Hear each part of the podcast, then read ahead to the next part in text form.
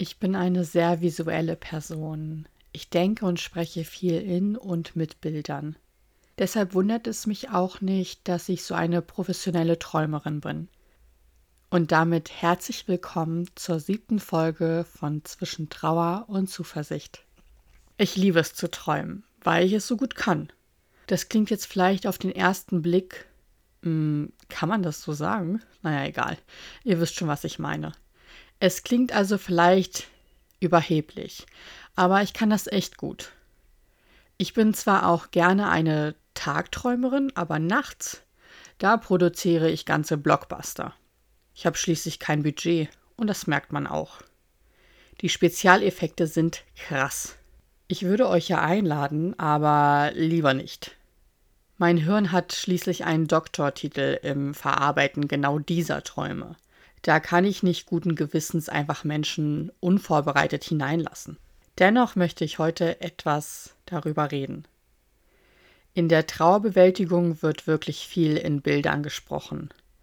Wahrscheinlich spricht mich deshalb so ziemlich alles daran an.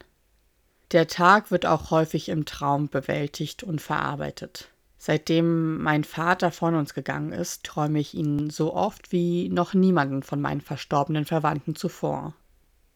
Ich finde gerade den Unterschied zwischen den Trauerfällen immer wieder interessant. Ich hab's hier schließlich auch schon mindestens einmal erwähnt. Es war schon immer so, dass ich mich sehr gefreut habe, wenn mir eine verstorbene Person im Traum begegnet ist. Kulturell gesehen hieß es immer von meiner Mutter, wenn ich ihr erzählt habe, dass ich zum Beispiel letzte Nacht von Opa geträumt habe, dass ich für diese Seele beten soll es aber gleichzeitig im Volksmund heißt, dass sich dieser verstorbene Mensch Sorgen um einen macht. Finde ich jetzt zwar etwas widersprüchlich, aber nun gut. Ich will mal nicht so sein und bete dann tatsächlich für diese Seele oder gehe mit ihr selbst ins Gespräch. Sage, dass sie sich keine Sorgen um mich machen muss und es mir soweit gut geht. Ich finde diese Gespräche im Allgemeinen sehr tröstend. Erstens wird mir endlich nicht widersprochen. Und ich werde auch nicht unterbrochen. Mein Gott, hätte mein Opa Spaß mit meinem dickköpfigen und erwachsenen Ich. Und zweitens kann ich auch vieles loswerden, was mir in diesem Moment auf der Seele brennt. Ich vergleiche diese beiden Trauerfälle so gerne, weil sie sich so sehr für mich unterscheiden. Bei meinem Opa waren wir alle überhaupt nicht vorbereitet. Auch er nicht. Bei meinem Vater war es ein Prozess, auf den wir uns vorbereiten konnten, wenn wir es denn wollten und die Kraft dazu hatten. Ich für meinen Teil bevorzuge diese zweite Variante ganz klar. Vorbereitung gibt mir einfach eine Art von Sicherheit und Stabilität. Ich habe euch schon erzählt, dass mein Vater zum Ende seines Lebens enorm viel emotionale Kraft bekommen hatte von der sich aus meiner Perspektive sein Leben lang eher drückte. Daraus resultierte aber, dass bei uns in der Kernfamilie nichts unausgesprochen geblieben ist. Wir haben uns alles gesagt, was noch zu sagen war. Ich frage mich, ob das der Grund ist, wieso er selbst in meinen Träumen nicht mehr lebt. Mein Opa und andere erscheinen mir oft noch als lebend. Und ich stelle es dann auch während meines Traumes nicht wirklich in Frage. Mein Vater hingegen hat nur ein einziges Mal eine lebende Rolle in meinen nächtlichen Spielfilmen gespielt. Und bei diesem einmal habe ich es sofort in Frage gestellt und laut zu mir selbst gesagt, dass das nun wirklich gerade Quatsch ist, was hier passiert. Als wäre alles andere in meinen Träumen immer super realistisch. Naja, sei es drum. Ich bin jedes Mal dankbar, wenn ich wach werde und mir nach ein paar Minuten einfällt, dass ich von ihm geträumt habe. Ich krieg nicht mehr alle zusammen, aber ich weiß, dass sie ein Teil meiner aktiven Traubewältigung sind.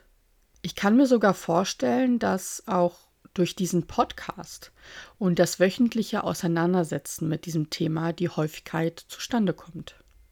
Ich versuche diese Träume dann nicht zu interpretieren, sondern sie wertungsfrei und dankbar hinzunehmen. Es ist für mich wie eine Zeitreise in eine ganz neue Dimension. Weder in die Vergangenheit noch in die Zukunft. Einfach in die Fantasie. Über oder von jemandem zu träumen, der oder die nicht mehr da ist, ist auch eine willkommene Strategie gegen die Angst.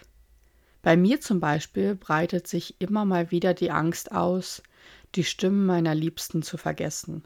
In der heutigen Zeit ist es natürlich leichter, dem entgegenzuwirken, indem man ein Video oder eine Audioaufzeichnung hat. Doch von meiner Uroma und meinem Uropa gibt es solche Dinge, glaube ich, nicht. Meine Uroma hatte zu Lebzeiten zwei oder drei Schlaganfälle, wodurch das Emotionszentrum im Gehirn geschädigt wurde. Sie weinte also scheinbar unkontrolliert. Für mich war das irgendwann als Kind völlig normal und gar nicht so verstörend, wie es sich jetzt vielleicht für manch eine oder einen anhört. Wenn ich also jetzt die Augen zumache, dann höre ich eher dieses Geräusch des Weins als ihre Stimme. Ich müsste andere Verwandte nun fragen, ob die Stimme so war, wie ich sie noch in Erinnerung habe. An dieser Stelle noch einmal der Verweis auf die Folge 4 namens Erinnerungen, die bleiben. Ich habe mich dort sehr viel detaillierter mit dem Thema Stimmen von Verwandten beschäftigt. Wenn ihr die Folge noch nicht gehört habt, dann hört gerne mal rein. Ich bin gespannt, wann meine himmlischen Familienmitglieder mir das nächste Mal im Traum begegnen und was sie oder ob sie mir dann etwas zu sagen haben. Wie sieht es bei euch so aus? Erinnert ihr euch regelmäßig an eure Träume oder eher selten? Erscheinen euch dort Personen manchmal, die eigentlich physisch nicht mehr unter uns weilen? Ich wünsche euch eine schöne Restwoche und freue mich, wenn ihr auch nächsten Donnerstag wieder einschaltet. Bis dahin, macht's gut.